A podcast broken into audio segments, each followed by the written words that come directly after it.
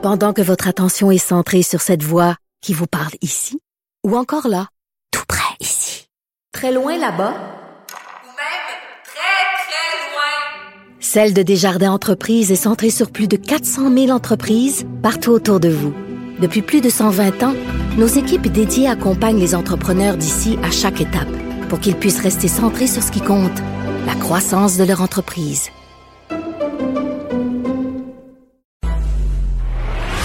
Nous rejoindre en studio, Studio à commercial cube.radio. Appelez ou textez 187 Cube Radio. 1877 827 2346. Politiquement incorrect. Alors, on parle avec Steve Fortin, chroniqueur, blogueur au Journal de Montréal, Journal de Québec. Écoute, Steve, c'est bien beau l'état d'urgence, mais la démocratie, c'est important aussi. Faut qu'il y ait des débats. Là. Faut que l'opposition joue son rôle. Faut qu'au fédéral, le Parlement siège. Euh, là, les deux gouvernements, les deux paliers de gouvernement nous demandent de leur faire euh, confiance aveuglément et de leur accorder plein de pouvoirs. C'est inquiétant un peu. Oui, c'est, c'est oui, parce que là, il y a, je, on en a déjà parlé. Euh, il y a certainement un angle politique euh, aux, crises, euh, et ça, c'est indéniable. on le voit de la façon dont les, les, les partis politiques se, se, comportent pendant la crise. Et ici, il faut, faut, faut, bien comprendre que, par exemple, quand on regarde au fédéral, on est dans un contexte de gouvernement minoritaire. Puis, tu c'est, clair que pendant ce temps-là, ben Justin Trudeau voit ses, sa cote de, de, popularité monter. Il voit son adversaire principal, le Parti conservateur, qui qui est vraiment dans un marasme. Là, je veux dire. Puis lui, pendant ça là ben, il consolide des acquis. Puis à un hmm. moment donné, quand tout ça, ça va, tu sais, en, contexte de gouvernement minoritaire, ça, va se terminer, ça. On va aller aux urnes. Puis ce qu'on est en train de voir au, fédéral, c'est peut-être euh, la, consolidation d'un autre gouvernement Trudeau euh, qui aura été euh, qui aura été gagné beaucoup beaucoup en temps de pandémie parce que avant la pandémie, là, c'était plus difficile. Et puis cet angle politique-là continue et pendant ce temps-là, l'opposition partout, que ce soit par exemple au Québec ou, euh, au Canada au fédéral, l'opposition peine euh, à, s'imposer. Mm. Une des façons que l'opposition peut, la, la, meilleure façon pour euh, l'opposition de s'imposer et de jouer son rôle, c'est justement quand il y a des projets de loi comme le projet de loi 61 euh, qui est déposé au Québec. C'est là que l'opposition doit absolument voir à ce que la démocratie ait sa plus grande utilité. Puis là-dessus, il, va falloir qu'on comprenne bien là, que au Québec, là, ça, ça va être le rôle de l'opposition et c'est très important qu'on surveille et qu'on soit là et qu'on fasse le travail. Et on ne peut pas bousculer un projet de loi comme celui-là. On l'a fait, ça, Richard, avec le projet de loi 40. Mmh. On a bousculé beaucoup de gens pour abolir les commissions scolaires. Et là, ben, on le voit. Et, moi, je peux te dire une chose, j'ai passé au cours de, depuis qu'on s'est parlé mardi dernier, j'ai eu la chance de passer un, un, peu de temps avec des, quelques amis qui sont enseignants. Ils sont en, en beau fusil quand ils voient la désorganisation, puis on essaie de faire percoler les décisions dans les commissions scolaires qu'on a abolies et, et tout ça. Je le sais là, que le, gouvernement Robert ne pouvait pas entrevoir la pandémie, mais on le fait, on le fait peut-être de façon précipitée. Et là, ben, on se trouve dans bien des cas euh, avec des, des, enseignants puis des, des gens des directions d'école qui sont dépassés par les événements et les professeurs sont beaucoup laissés à eux-mêmes dans bien des cas. Ben, il faut éviter ça. Le projet de loi 61, c'est tellement gros que s'il fallait qu'on se retrouve dans un tel état de désorganisation, ben, toutes les dérives seraient Mais au moins, la bonne nouvelle, c'est qu'il dit qu'il n'y aura pas de baillon. Il n'y aura pas de baillon, mais en même temps, il, a, il ne cesse de dire que c'est pressant. Donc, je veux bien, je veux bien croire qu'il n'y aura pas de baillon, mais euh, au moins, moi, ce que ce que ce que j'aime bien, c'est que devant lui, euh, il, y a, des chefs et il y a, des parlementaires qui sont euh, qui, qui, ont décidé que on, on le laisserait pas passer. Il n'y aurait pas de free game avec ça. Oui, c'est vrai que la rhétorique du gouvernement semble bien attrayante pour la population. On va remettre nos gens au travail et tout ça. Attention, s'il faut qu'on recommence, et, c'est rare que je suis d'accord avec Gaétan Barrette, mais il a raison sur une chose. La précipitation, c'est le, c'est le fast track, c'est la voie rapide pour que dans les projets d'infrastructure, on recommence encore la valse des, des, des la surfacturation des projets qui vont euh, dépasser. Des, on peut plus, On est allé, on l'a fait, on a joué là-dedans. Mais oui, parce que là, c'est bizarre. là. On, revient en arrière. Il y a eu la commission Charbonneau. Après ça, il y a eu des, des recommandations. Entre autres, là, c'est les autorités marchés financiers qui, euh, quand, qui, qui regardent si une entreprise peut recevoir des contrats publics. faut qu'il soit là, vraiment euh, parfait. Là, on dit, ben là, on va déroger à la loi sur les contrats d'organismes publics parce qu'il va y avoir tellement de chantiers qu'il va falloir, à un moment donné, faire affaire avec des entrepreneurs qui ont peut-être un passé trouble. Là, tu dis, ben là, on revient en arrière. Non, non, ça, ça, ça, c'est inacceptable. Puis euh, c'est justement pour ça que le travail, le travail des parlementaires est si important. Il va falloir qu'on revienne un peu, qu'on prenne. Moi, j'aime mieux qu'on qu'on qu'on prenne un pas de recul, là, un, pas- ou un pas de côté, là, puis qu'on se dise attendez un peu là. Là, il va falloir que ça fonctionne comme ça.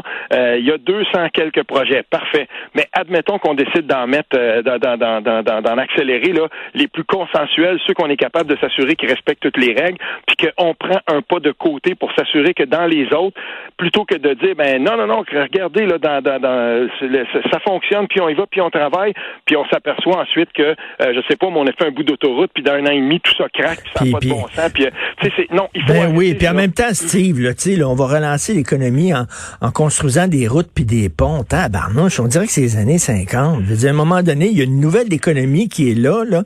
Écoute, là, t'es en région, toi, moi, j'avais un chalet à Fredericksburg, je captais pas Internet. J'avais- Ouais. Tu sais, j'ai- j'ai lâché mon chalet après trois mois, c'était impossible de travailler là-bas. Je veux dire, on peut-tu penser aussi à une nouvelle économie aussi? Pas rien que le Christie d'asphalte. C'est drôle qu'on parle de ça parce que j'ai eu la chance la semaine passée de, de, de faire une longue entrevue de, de, de, de un peu plus d'une heure euh, avec le ministre de la Famille, Mathieu Lacombe, pour un journal local ici. Puis je veux lever mon chapeau. C'est le député de Papineau. Euh, il a pris il a pris le temps de rencontrer le journal local ici. Puis bon, ben moi je, je, je collabore avec eux. Puis euh, fait que je prends le temps, je rencontre, j'ai questionné sur plein de- sur plein de choses, notamment sur Internet haute vitesse et tout ça. Oui. Puis ça m'a fait rire parce que là, il a pris un ton un peu impérial, puis il a dit Je vous donne ma parole. Puis là, j'ai dit Hey, là, tout de suite, hein, t'as le doigt sur le crayon, puis tu notes. hein. Là, il dit Je vous donne ma parole, qu'on fait tout ce qui est humainement possible pour que euh, ça se passe le plus rapidement. Là, j'ai dit Ah, come on. Tu sais, je, je le sais que dans les faits, là, euh, Mathieu Lacombe, pour son comté, puis aussi dans les régions du Québec, ils le savent. Mais là, maintenant, on est au bout un peu de ce qu'on est capable de faire. Je connais bien le dossier pour mon comté, là. Puis, tu sais, sincèrement, le passer la fibre optique dans des dans des endroits où euh, là, ils sont dans le nord. Pour ceux qui sont déjà allés au lac Simon, puis qui savent, qui connaissent un peu la région du Hamel et tout ça, passer la fibre optique partout dans ces coins-là, c'est une c'est c'est un c'est tu sais, c'est une grosse affaire. Mais on le fait pour l'électricité. Puis lui, il me disait, Mathieu Lacombe, oui, mais on faut qu'on considère ça comme l'électricité. Ben parfait. Alors qu'on déroule les qu'on qu'on déroule les camions, qu'on déroule les fils, puis qu'on la passe.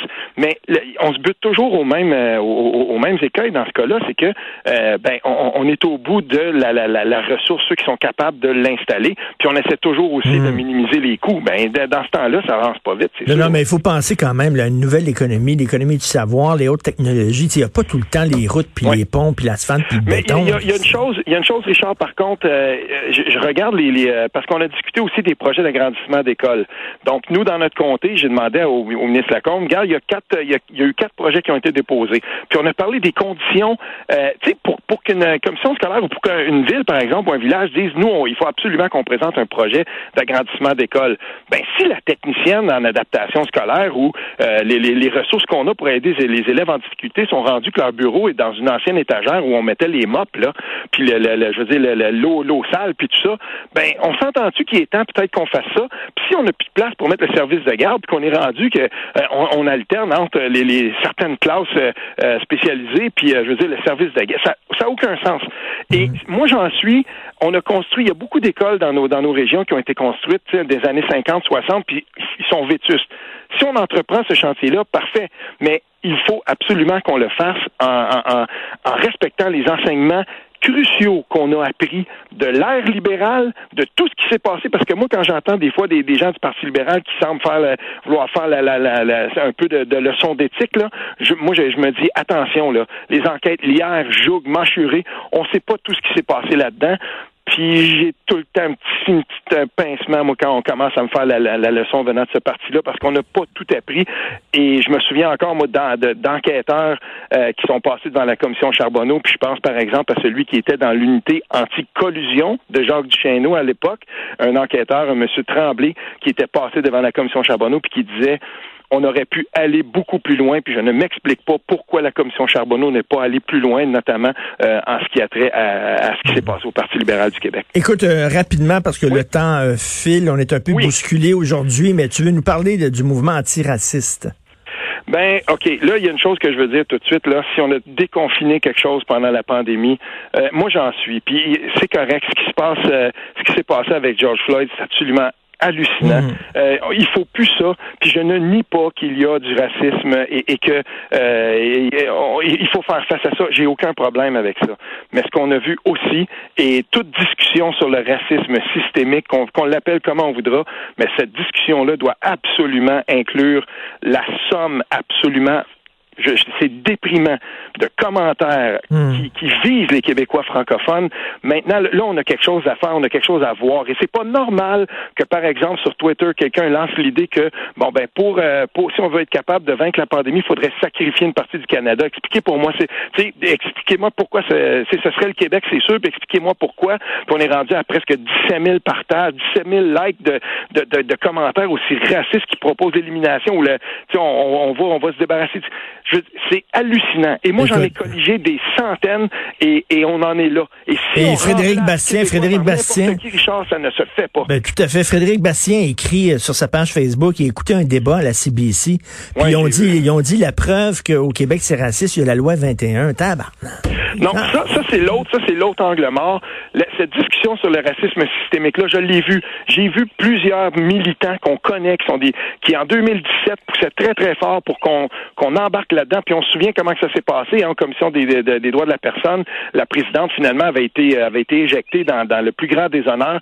Ça a très mal fini la dernière fois qu'on mm. avait parlé de ça. Mais je, je dis pas qu'il faut pas qu'on en parle. Puis j'ai pas de problème à ce qu'on étudie la question et tout ça. Mais si on le fait, puis qu'on ne parle pas de la haine qui s'exprime de façon euh, je, sans borne là, en ce moment sur les réseaux sociaux contre les Québécois francophones, ben, on, a, on a fait que prendre une partie de la médaille et pas toute la médaille. C'est à quoi je pense. On, accuse Donald Trump d'avoir décomplexé les racistes, d'avoir permis aux racistes de, de, de, crier leur haine sans complexe. C'est un peu...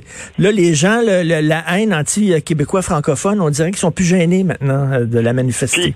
Puis, ça, il faut que ça cesse. Il faut qu'on soit capable de regarder ça aussi, qu'on soit capable de le regarder en face. Et on va en parler à une autre, un autre moment, Richard, mais ça nous dit quelque chose aussi de ce qui est en train de se passer à Montréal, euh, parce que mon ami Pierre Allard, l'ancien éditorialiste du journal Le Droit, qui connaît bien les questions linguistiques, a écrit un texte fantastique sur son blog à lui, où justement il revient sur le fait que oui, c'est vrai, il y a eu une manifestation, euh, on l'a vu à Montréal et tout ça, mais quand on regarde comment comment ça s'est ça s'est produit à Montréal, tout en anglais ou presque, euh, je veux dire, il y a quelque chose qui est en train de se passer et ça nous dit quelque chose de, sur, sur euh, la, grande division, le fossé qui se creuse entre Montréal puis le reste. Tellement d'accord, mais tu es très courageux de, de le dire. C'est toujours super plaisant de te parler, Steve Fortin. Merci beaucoup. Bon week-end. Oui, toi aussi. Salut. Salut,